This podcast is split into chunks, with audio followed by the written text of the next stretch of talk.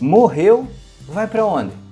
O que determina lá na espiritualidade para que lugar você vai quando desencarna? Vamos falar sobre isso?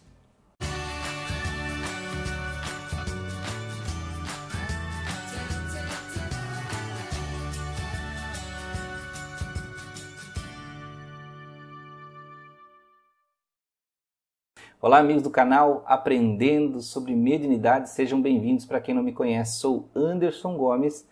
Vamos falar hoje sobre para onde você vai quando desencarna. E não esqueçam que dia 24 de julho, que é um domingo, das 9 às 18 horas, vamos ter um workshop sobre expansão da espiritualidade, falar sobre a sua descoberta da mediunidade, quais são os seus potenciais e fazer vários testes aí com você para você descobrir quem você é espiritualmente e expandir essa compreensão, tá? E não esqueça que temos live todas as terças às 20 horas. Vamos falar então sobre para onde nós vamos, né? quando nós desencarnamos, o que que determina esse lugar. Primeiro vamos definir o seguinte: que lugares existem do outro lado? Bom, a gente aprende na igreja que existe o céu e existe o inferno. O que é o céu? Parece um monte de nuvem, tudo azulzinho, com nuvenzinhas brancas. E o inferno é um, negócio, um lugar muito quente onde a gente fica queimando, tem rochas, lava. Né? Vejam, isso é uma figuração, né? uma figuração do estado mental. Estado mental. O céu é a transcendência né? nuvem, céu azul, nuvem, a, a mente límpida, sem culpas, sem medos. Né? O inferno, a mente culpada, a mente com medo, a mente auto-perseguida e esse queimar, esse arder, é esse pensamento que não sai da cabeça e cada vez mais ele queima dentro da nossa mente. E isso é o que? Um castigo. É como se fôssemos castigados constantemente com esses pensamentos. Então veja que é uma figura bem mental, né? O que, que é o céu e o que, que é o inferno. Porque seria totalmente inviável, né? Você morrer vai para um lugar que é só nuvem. E aí? Né? E aí? O que, que vai acontecer lá? Vai ficar olhando para o céu? Olhando para Deus inutilmente? Né? Que Deus não precisa de você olhando para Ele. Ou vai para o inferno e fica queimando lá inutilmente num fogo que não acaba mais que podia pelo menos gerar energia para as pessoas, né? Mas, vejam, isso são comparações e brincadeiras com o que a gente está falando sobre esse estado mental. Mas, de acordo com a doutrina espírita, o que, que fala que tem do outro lado? Bom, nós temos as famosas colônias espirituais que tanto falam, tem nosso lar, tem isso, tem aquilo, tem gente aí que define colônia a torto e a direito, né? Mapeia o céu, que eu não sei nem se é verdade, mas tem pessoas dizendo que existe aqui, existe ali e tal. Eu não tenho nenhuma prova disso, nunca vi é, exatamente, mas eu sei que existem lugares. É, a questão é que o ser humano ele gosta muito de criar o clichê. Então, morreu é bonzinho, vai para a colônia. Né? Mas nem tudo é colônia no outro lado. Né? Colônia parece um lugar até provisório. Né? É uma colônia, não é uma cidade exatamente desenhada para as pessoas viverem. Né? Mas vejam que existe então uma diversidade de bons lugares, inter, até intermediários, onde você começa a se tratar, é, hospitais, lugares de socorro, e aí você vai progredindo, vai para a colônia e depois além da colônia. Tá? E se você não é bonzinho, se você está perturbado, você vai para onde? Bom, na doutrina espírita, o inferno virou umbral. Então as pessoas fazem muito essa comparação. O céu é a colônia, o umbral é o inferno. Não é bem assim. Porque céu e inferno são coisas muito 8 e 80. Né? Ou é isso ou é aquilo, não tem intermediário. E na espiritualidade existem níveis intermediários. Tá? O umbral ele pode ser de diversos tipos, existem diversos tipos de umbrais. Isso, gente, é só um nome. Tá? É só um nome. Tem pessoas que chamam também de zonas purgatoriais. Por que tem esse nome? De purgar. Mas por que purgar? Porque você vai para lá e você começa a pensar sobre aquilo que você foi. Né? Então veja, não é uma questão de castigo, é uma questão de purgar. E esse purgar não é um sofrer inutilmente, é você pensar sobre o porquê de você foi do jeito que você foi. Né? Por que eu era assim? Por que eu agia daquele jeito? Por que eu fazia as pessoas sofrerem? Por que eu maltratava? Porque eu fui ganancioso, porque eu fui egoísta, até que você remeta a um pensamento do porquê. Porque você compreenda né, esse é, por que eu agia dessa forma. Mas veja que isso não é um piloto automático. Né? Por exemplo, é, você deu um soco em alguém quando estava encarnado. Então, acontece, então, você vai para um umbral. Não, não é bem assim. Né?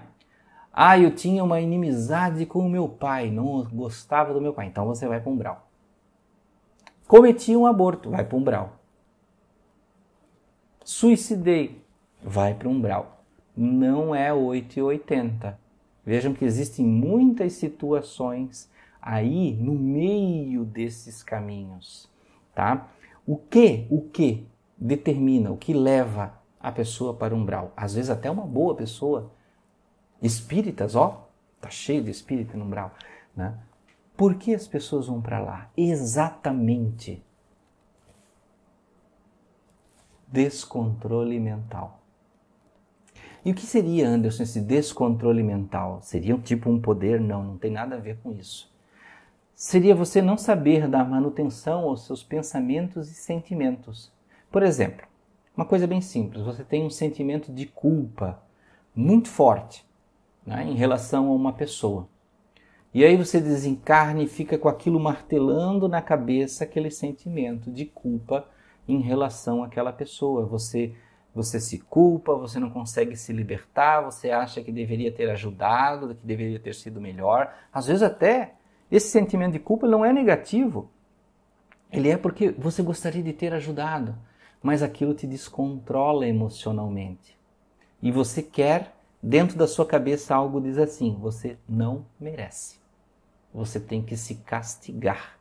Né? E aí acontece, o teu padrão vibratório baixa e você se associa às zonas purgatoriais de acordo com aquele padrão vibratório. Então pode ser que você vá para um lugarzinho mais simples, mais escurinho, né? com umas árvores secas, com uma terra mais seca, árida, e isso vai progredindo, lugares lamacentos, obscuros, cavernas, abismos, onde tem espíritos extremamente maldosos lá no fundo, né?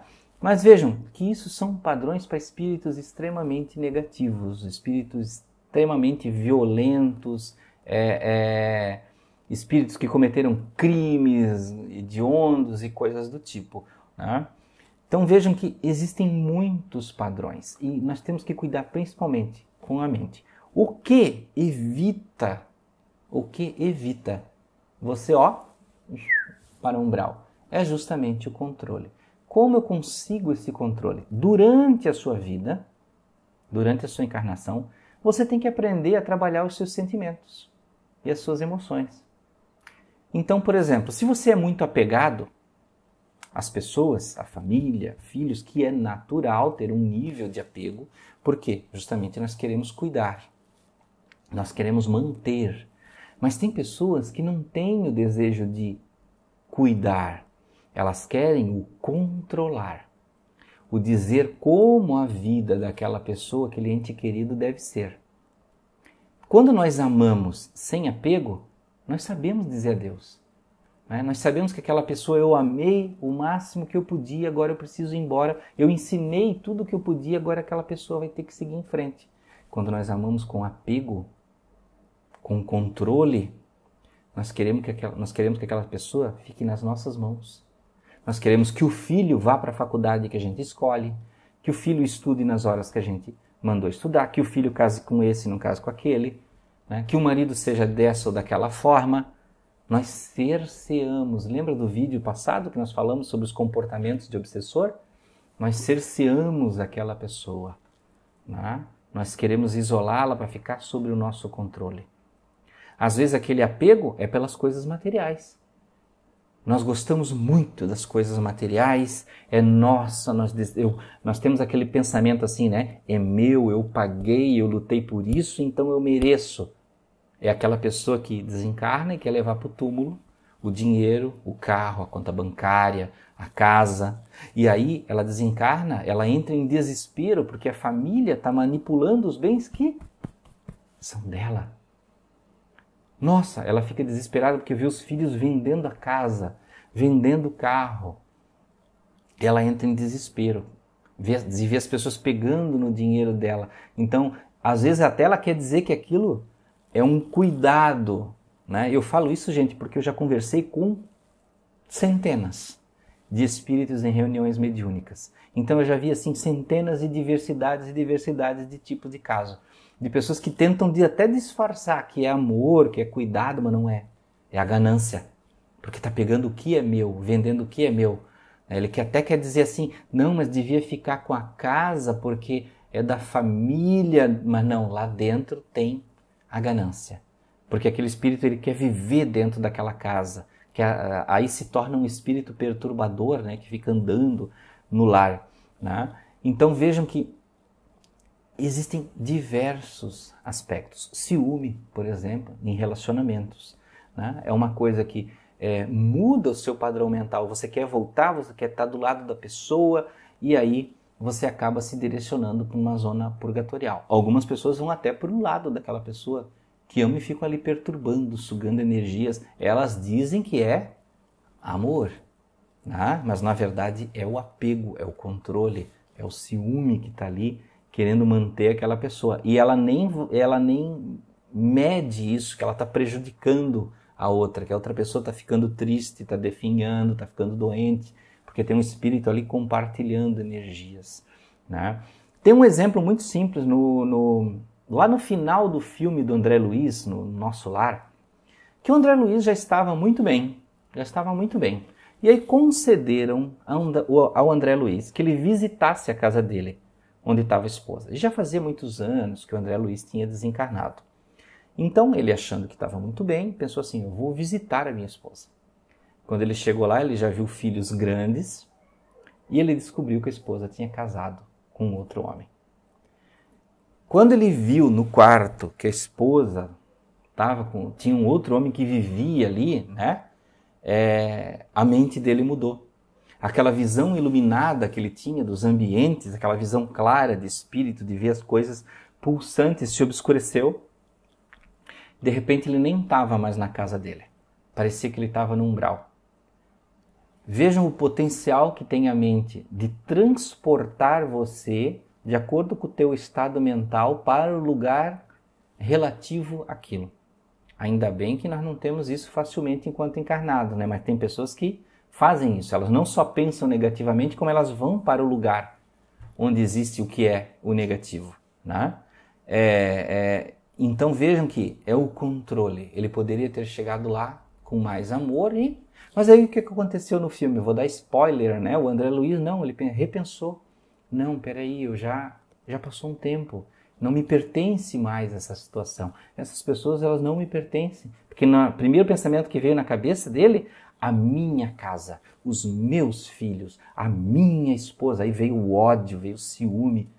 Aí de repente ele repensou e tudo se clareou de novo, né? E, e ele até ajudou, né? Então, não vou, não vou contar mais quem, quem não viu, né? Apesar de ser um filme antigo, mas vejam que são os comportamentos, os pensamentos é, de, de dificuldade, de ciúme, de inveja, de medo extremo, é, de controle, de apego às situações da carne, é, a, a, as coisas sensíveis de você, por exemplo, se alimentar exageradamente, o sexo, é, diversas coisas. Tudo que nos torna mais carnal, mais animal, é aquilo que nos segura na carne e é aquilo que nos perturba do outro lado. Então, quanto mais você aprende a controlar a sua mente, como é que se aprende a controlar a mente? Autoconhecimento, meditação, yoga, terapia, muita, muita, muita leitura. Tá? Então essas coisas te ajudam, né? Oração. Essas coisas, todas essas coisas te ajudam a mudar padrões mentais.